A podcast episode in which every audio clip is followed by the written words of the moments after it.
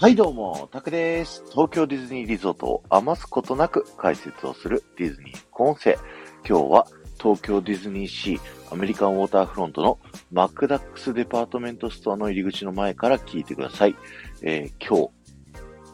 今日はですね、僕あの、個人的にゴルフ行く予定だったんですけど、雪が降ってですね、中止になったのですごくハッピーでございます。はい。ということでね、ディズニー副音声やっていきたいと思うんですけど、お店の中に入らずにですね、お店の壁沿いにですね、沿って左側の方に進んでいただいてですね、お店の左側側面のところあたりでですね、この副音声聞いていただきたいんですけど、えー、こちらのお店はですね、ドナルド・ダックのおじに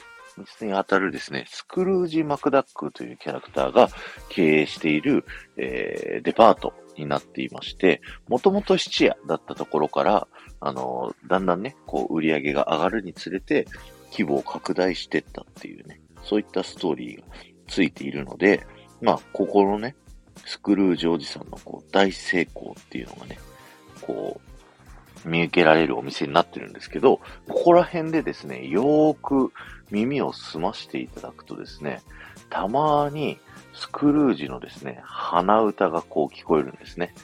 こう鼻歌でふんふんふんふん言いながら、お金をこうチャリチャリ数えているような、そんな音が聞こえますので、ぜひね、あの、聞いてみてください。スクルージがね、